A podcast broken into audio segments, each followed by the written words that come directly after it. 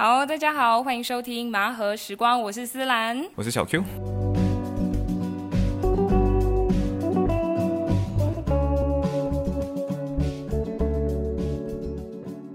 好，很开心，今天呢是我们就是正式录制的第二第二期期节目，对我们的节目。那其实呃，很多人哦，在就是印象当中就会觉得说麻婆是一个呃养老城，我不知道你有没有听过。像在我很小的时候，其实我们同同才之间、朋友之间就会讲，哎。麻婆哦，就是一个养老城诶。然后以后呢，我们就是大学毕业之后呢，大概就不会回到麻婆了。我们就是往外去发展啊，然后到新加坡、吉隆坡，可能到台湾留学，可能就想说留在台湾。对对对。因为大家就会觉得麻婆是一个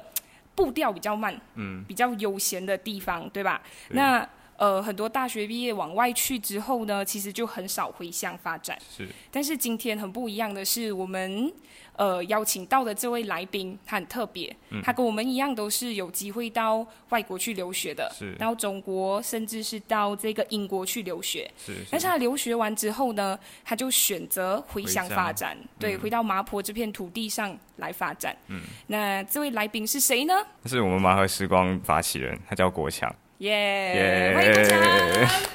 好，所以今天呃，国强，你可以自我介绍一下。呃，大家好，我叫国强，我是这个盲盒时光的发起人，然后呃，我也是这个甲方营造的呃负责的这个设计师啊。甲方营造是一个建筑设计工作室。哎，可是刚刚讲甲方的时候，我一直很好奇的一个点是，为什么今天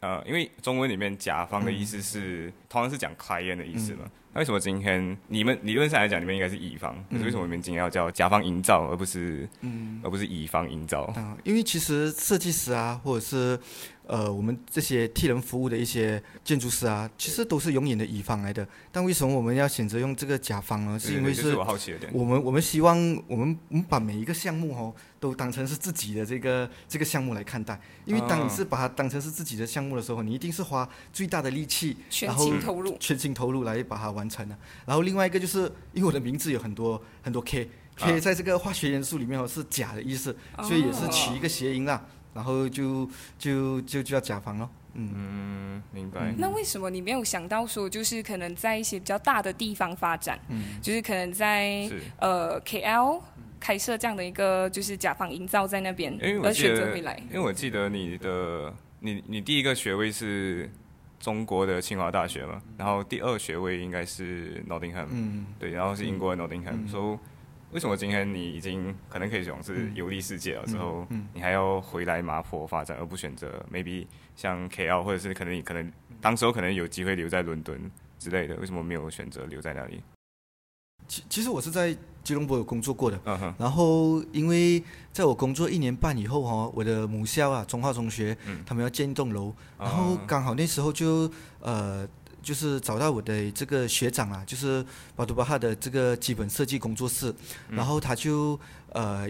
呃邀请我一起参与这个项目，然后呃那在那个项目里面其实学习到很多，然后还包括我们。以前的中化的一个校长陈伟武博士啦，他也在呃这个项目里面哈，就是让我有一些新的发现，因为我是把它当成是一个场地上的一个一个实践过程，所以呃因为一般传统的这个建筑设计工作室哈，或者建筑设计的 office 哦，他们都在 office 的时间是很很长很长的，但那个时候是我我希望可以接触到。呃，工地还有施工的一些细节的一些过程，所以我觉得那个时候是在我们母校哦，要盖一栋呃多功能活动中心，里面又有这个演艺厅、图书馆，还有这个展览厅哦，都是在小镇里面哦很少呃出现的，而且又是自己的母校，所以那时候就毅然决然的就回来呃这个母校哦。帮帮助他们做建设了，我们一做就做了五年的时间了。对对对，我记得那时候我还在学校。对，然后我刚我刚毕业的时候，那个他就见到我。嗯，对。可是刚刚你讲到这些东西的时候，我自己本身有一个比较好奇的点，是我可能想要向你发问，因为我自己比较不清楚，因为你刚刚讲你会去你会去工地，然后你可能有负责设计。我们要这样子区分建筑跟 civil engineering，还有 maybe 室内设计这几个要这样分，因为你是做建筑这行的，所以我觉得可能你这边 clarify 会更好一点。其实很多人会把这个这几个专业哈给给给搞混淆了。对对，我也是搞混那个。我们也搞不清。其实是这样的，就是呃，以前我上课的时候，我们的老师是这么跟我们讲的啦，就是我们今天把建筑哈比拟哈成一个一个人的话啦哈，嗯，就是那个上帝在知道这个人的时候哈，在设计这个人的呃，就是五官的这个样子，然后他的眼睛、他的鼻子、他的嘴巴、他的发型，然后他的身体的高矮胖瘦，这个如果你把建筑比定成人的话，这个就是建筑师的工作。然后结构工程师呢，土木工程师做的工作是看不到的，比如说。里里面的骨头的设计啊，那个是属于结构工程师的那个工作了啊，所以呃，这个是他们两个比较大的一个一个差别。然后室内设计师呢是比较偏向在呃室内的这个这个部分呐，然后建筑师其实是我们从这个呃空间的安排，然后还有这个呃造型的设计，这些我们看得到的一切哦，都属于呃建筑设计的范围了。可是刚刚讲建筑的时候，我会觉得说。很多建筑，因为东西方建筑也有一点不太一样。你看马来西亚的这些店屋，跟 maybe 在新加坡的店屋，或者讲时代上的话，可能南洋风的建筑，我们麻坡这边南洋风那种建筑的话，它的设计跟现在我们看到的那些建筑的设计都有一点点不太一样啊。那这些变化，你你自己怎么去看这些东西方之间的差异？从建筑学的角度来看的话。呃，其实建筑哈，呃，它它回到最本质的一个一个一个起点哦，它这个最本质的起点就是建筑哦，其实就是呃，它是人使用生活的这个空间，所以建筑呢，其实真正的这个设计呢，它其实就是呃，在这个空间哦里面哦的光的设计，还有风的设计。光跟风的设计，嗯，对，其实就是我们在做建筑的时候哈，其实就是第一个考虑到怎么在这个空间里面哈可以住的舒适，然后住的安全，这很重要，这个是最重要的这个事情啊，啊，然后呃每一个地方因为气候，因为文化，然后还会因为一些他们那个城市过去的那个呃慢慢延伸出来的一种文化。所以才会导致每一个地方我们看到那个建筑的样子哦，都会稍微的有一点不一样。但实际上回到本质来哦，它其实就是做一个遮风挡雨的地方。嗯，因为我感觉到你刚你现在在做建筑，你你本行是做建筑的嘛，然后你今天在做马尔时光这件事情的时候，它其实也是类似在做建筑。你自己有没有觉得？是啊，其实因为呃，我觉得它是两个东西，一个是你建造一个。实体中的空间，嗯，另外一个是你在建造的是文化上的，或者是麻麻河这条这条麻河流域上面的人的叙事的一个框架，你在建构这些东西，因为在此之前没有人在做这件事情，嗯，所以今天你是在叙事上去建筑出一套叙事的方法或者叙述的手法，你怎么会认为？其实就是，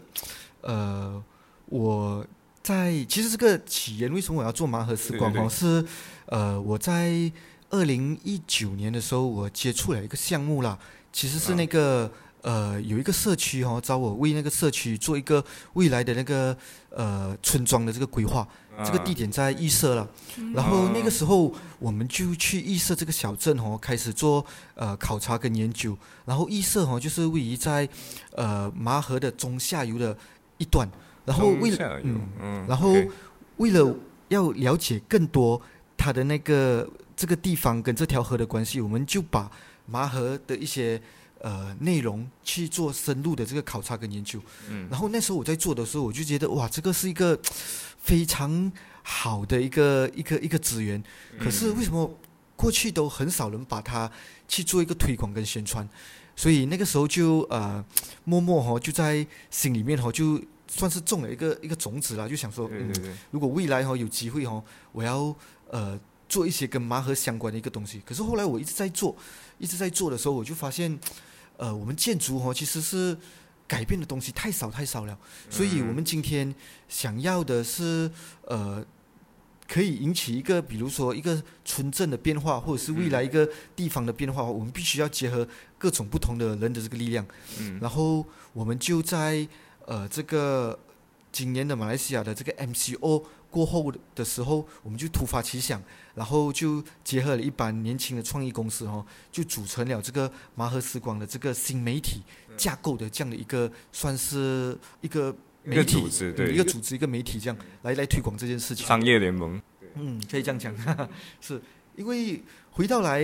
呃，我们是。发展中国家嘛，对，然后我们所有的事情哦，一定要考虑到它这个东西是不是可以让大家生存下去。所以我们在为什么我们定调哦是这个呃呃由创意公司公司来组成哦，就是希望我们各自在做这个内容的这个呃推广的时候呢，其实也可以呃不不只是可以帮助到大家原本现在在做的这个呃呃工作的这个这个帮助，然后也希望可以。通过这个，让更多的这个年轻人可以回到家乡的时候，他们有一些可以做的一些一些内容，然后也让人家相信，呃，这个呃乡镇的这个力量啊。因为我们过去发现，在做这个地方的这个规划的时候，其实地方是有很大很大的这个力量的。然后呃，我们觉得。但是他们有一个碰到的情况，就是年轻人外流的太厉害。对，就是我其实也是那个外流人。刚一开始讲，其实很多都会选择出去的，大家都觉得外国的月亮比较圆。其实我现在还是觉得是他告诉我，哎，其实这里的月亮也可以看一看，然后我就发现，哎，起码和月亮也不错。是，对对。所以我们那时候的想法就是，哎，有没有可能让？已经流失出来的这个年轻人口，在和这些乡镇里面哦，呃，逐渐老化这个人口哦，一起结合起来了，然后我们一起可以做一些不一样的这个呃传统的创意，然后让更多人哦认识我们周边的一切了。而且麻河是一一人以前都是住在河边上的，对对对，我们所有的文明的起源都在河边上，所以麻河有像璀璨这样厉害的这个历史的话哦，我觉得我们今天碰到这个困境，尤其是这个新冠。疫情，这个疫情下哦，哎，我觉得这个是一个新的思路。我们重新回到我们人怎么开始，怎么开始呃发展一个地方的一个起点。回到一个最初。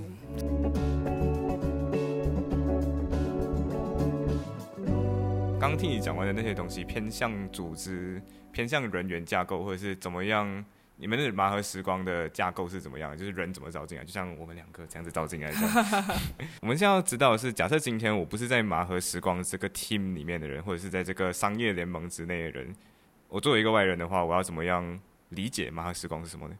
因为我们今天不仅仅在做杂志，甚至还有更多的星辰大海。我们定位麻盒时光哦，其实是一个媒体啊，因为我觉得很多地方的这个。呃，美好哈是需要经过媒体哈去去宣扬的，是。然后呃，我们很需要一个地方媒体的产生哦，然后让我们这些地方的美好啊，然后地方的一些呃迷人的东西啊，就是透过这个媒体哦宣扬出去，这样大家才会相信哦这个呃乡村的力量，那个土地的力量啊。所以麻和时光在。呃，做的时候我们是很明确的，就定义媒体。可是我们又不想走，只是媒体，嗯，就是只只是媒体这这个东西啦。所以，呃，但我们又要，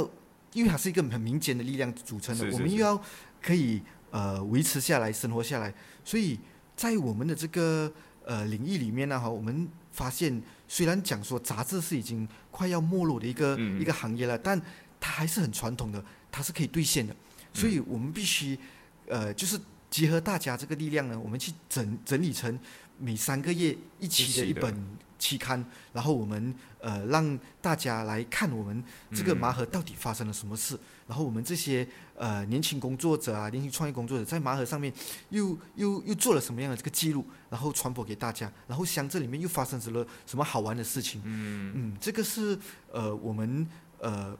在做这个媒体的时候哈的第一个。呃，策略跟步骤，然后像我们现在录的这个 podcast，其实是我们第二个内容。然后接下来我相信可能会有更多的内容产生，包括其实你在我们的这个年年书的粉丝页也会看到看见麻盒、听见麻盒哦，这这一系列的东西。对对对。啊，然后我们是希望透过这种比较新颖的一种呃网际网络的一种科技方式哦，跟比较乡土人文的一些东西结合在一起哦，然后。碰撞出一个新的火花了，呃，我们其实想看的就是这些化学反应哦产生。我们不知道这个麻核时光哦，未来哦它可以呃去到的这个方向哦有多远，但是我们期待它的那个潜力哦其实是无可限量的。是它无可限量，因为你本质还是建筑嘛，建筑偏向一个很专业类的工作，嗯，因为它跟律师跟医生是很像的。然后，可是现在你挑去媒体行业的时候，你自己在这条路上，因为媒体可能对你来讲可能是比较新的东西。虽然你召集下来的人大部分原本是做媒体类的，你觉得在这个部分你遇到的困难有哪些？我觉得因为这个不是你原本的行业嘛。我我觉得建筑哦，因为我们是在乡镇小镇的这个建筑设计师哦，嗯，跟城市的建筑设计师哦，呃，在某些程度上哦，这个我们可是不同的物种嘛。嗯，它它不是不同的物种，而是它要求生的方法不太一样。对对对呃，因为大城市一定是比较多项目的，小城镇原本项目就少，是所以为了呃要更好的就是呃讲讲就是呃，我觉得生存下来的话，有时候我们小城镇的建筑师要做很多很多呃不一样的这个工作，嗯，来让它可以维持下去。呃，我另外又觉得，就建筑师其实是一直在呃解决的更多的问题，其实是人和人之间的这个问题。嗯，呃，对对对，因为所有的建筑都是服务于人的，所以呃，而且我们另外一个部分就是我们常常要呃跟各种不同的人打交道，嗯。嗯呃，所以呃，这个就是让我产生了一个一个想法，就是诶，我们要怎么样哦，可以集结所有不同的这个人哦，然后一起去创造一个一个新的东西，然后来宣扬我们这个住在身边的这个美好。不然的话，我们就会永远的哈，就是人家会看不到我们的，而且很多不只是我们建筑师啦，比如说一些呃平面设计师，或者是网络设计师，或者是一些呃媒体人哦，是必须要往大城市，他才有更多的工作机会的。是所以我觉得我碰到的问题，他们也一样在碰到。然后很多人是因为有一些逼不得已原因哦，要回来小镇，是，但是他们就放弃了他们原本最厉害的一些事情，我觉得是有点可惜的。然后当我看到越来越多这样的人出现的时候哦，我一直在想，可以做一些一些什么？嗯，可以做一些什么哦，然后让这些人哦，至少他那个拥有的这个一技之长哦，嗯不会因此而埋没掉，然后还有可能可以呃呃重新再展现出来的一个一一个机会啦。所以这个是 那时候做麻盒时光的目的，我们也把它定义成媒体的目的啦。我一直没有办法理解的一件事情，是我加入到麻盒时光，我一直会不太清楚到底麻盒时光是怎样的。可是刚刚听了你的一些对于建筑的一些想法想法，或者是一些 approach，或者是一些思路，呃，你会怎样子比喻麻河时光？像你刚才有提到嘛，就是麻河时光哦，呃，看起来好像跟建筑相关，因为看起来好像跟建筑无关啊。然后呃，我是这样想象的，就是麻河时光哦，我们可以把它比喻成哦，是我们建筑师哦在盖一个房子，然后马河时光就是一个一个房子，但其实它是其实是一条河，它的概念比较大一点，它是一条河，然后这条河是一个房子，然后我会希望更多的这个。呃，年轻人啊，或者是各种不同的人哦，在这个房子里面哦，他们可以各自想象，然后他们也可以在这个麻盒时光里面哦，就是呃，发挥到他们呃，就是原本最厉害的一个东西，比如说呃，像我们里面哦，比如说有一些设计师哦，诶，他会因为进入麻盒时光，有更多的这些工作项目找上他们，然后说，比如一些村庄、一些干泵，会因为麻盒时光这个东西，更多的人去那个村庄里面呃参观、消费，然后呃去住那个地方，那个地方就会活化起来了所以。它的概念其实就像，因为它有点像艺术家对于艺术品这样子。每次人家讲了嘛，艺术品做出来之后，其实它就已经脱离了艺术家本身了。因为你艺术家不管怎样子，你是没有办法再影响这个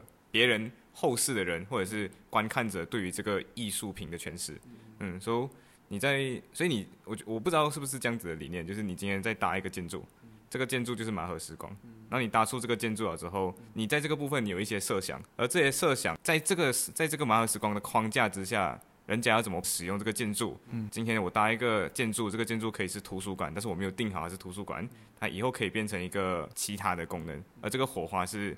你想要看到的。是是是，其实我就一直想看会有什么化学变化哦，在这个麻盒时光里面产生啊。对，就像因为麻盒时光，然后在里面呃的伙伴哦，他会看到他从来没有看过最美好的东西，嗯然后他也会因为盲盒时光，然后会接触到呃更多不同的很很好玩的朋友们。嗯，所以这个就是大家会因为进了盲盒时光最大的收获。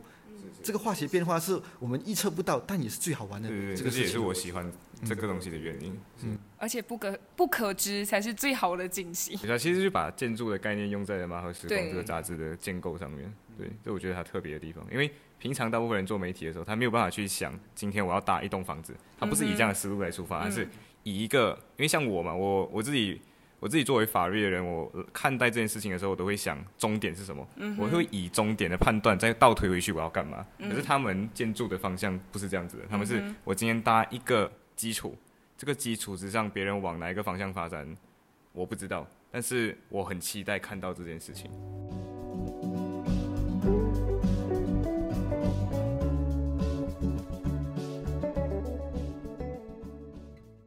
所以大概念上就是小城市没有这个没有办法有办法发挥你的一技之长，然后可是又因为可能疫情的关系，所以很多人就被迫一定要回乡。然后现在我们一起把这个一技之长联合起来，看看有没有办法去打造一把很厉害的一个东西，或者是大家可以看得到一个。所以可以这样讲吗？和时光其实就是一个让所有创意工作者有一个发挥的平台。对对对，大家力量集合起来。然后同时也是希望可以让。呃，这些沿着麻河的这些小村庄哈，有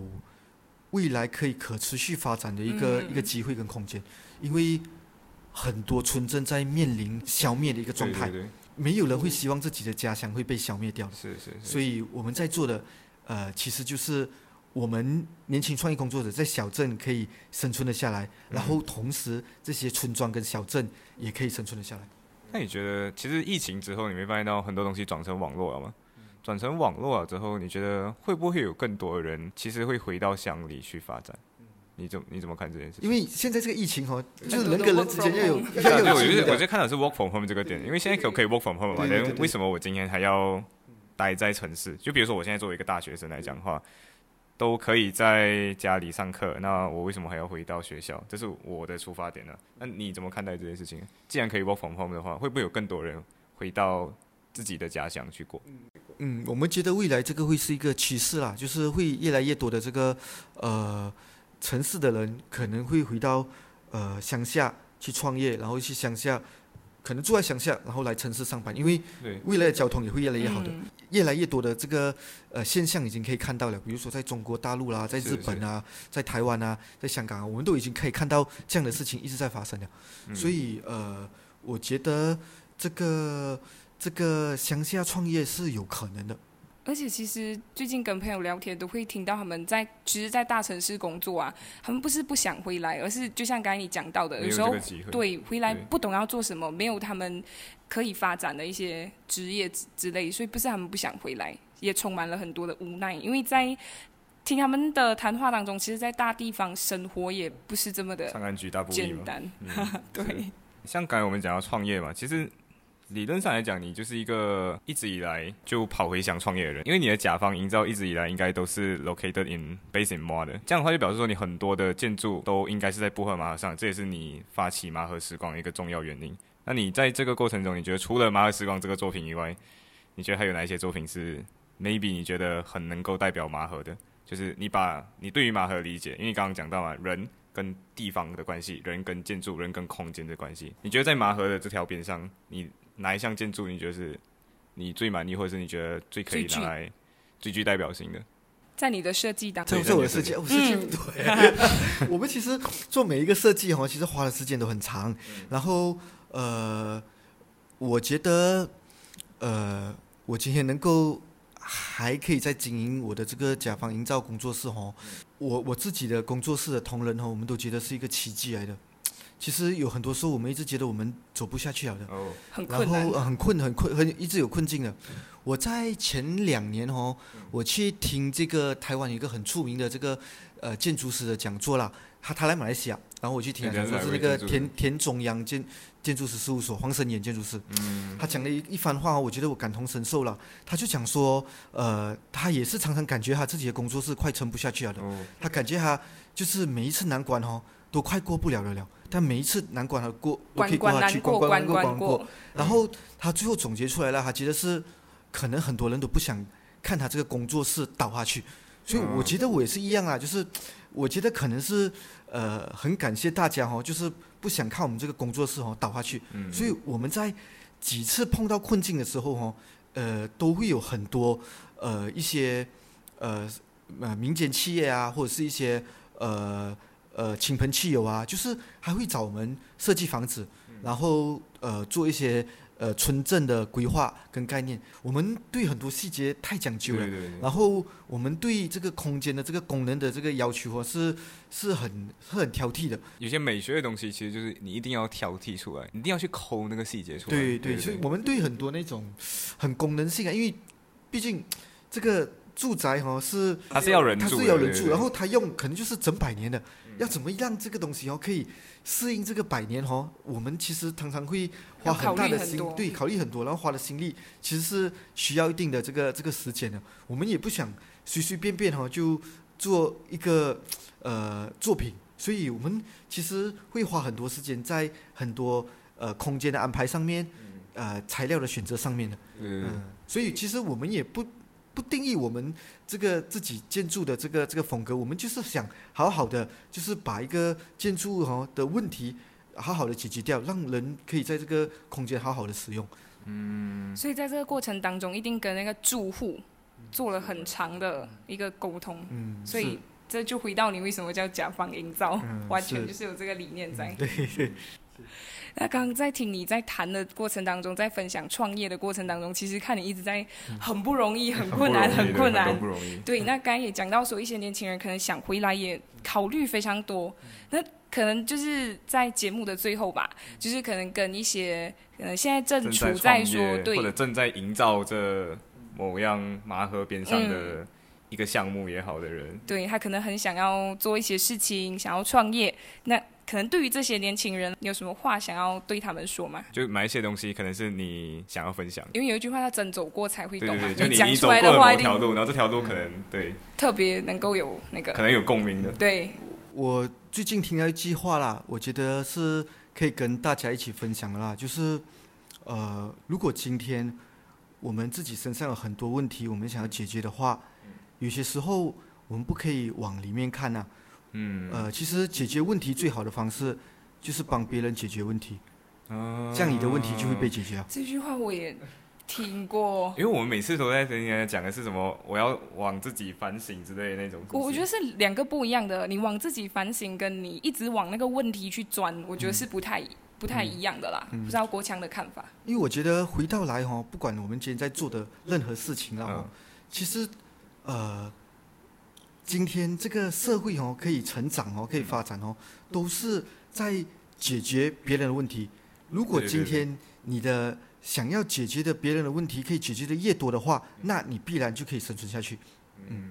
OK，好，那最后呢，我们谢谢国强今天呢能够来上我们的节目，跟我们分享这么多。那当然也，我相信在听节目的朋友一定也可以有感同身受，尤其是那些可能现在正想要创业的朋友，是，或者是现在创业路上不小心遇到一些困难的朋友，是，我们可能可以在这个部分加油打气一下。希望今天的节目能够就是给你满满的元气，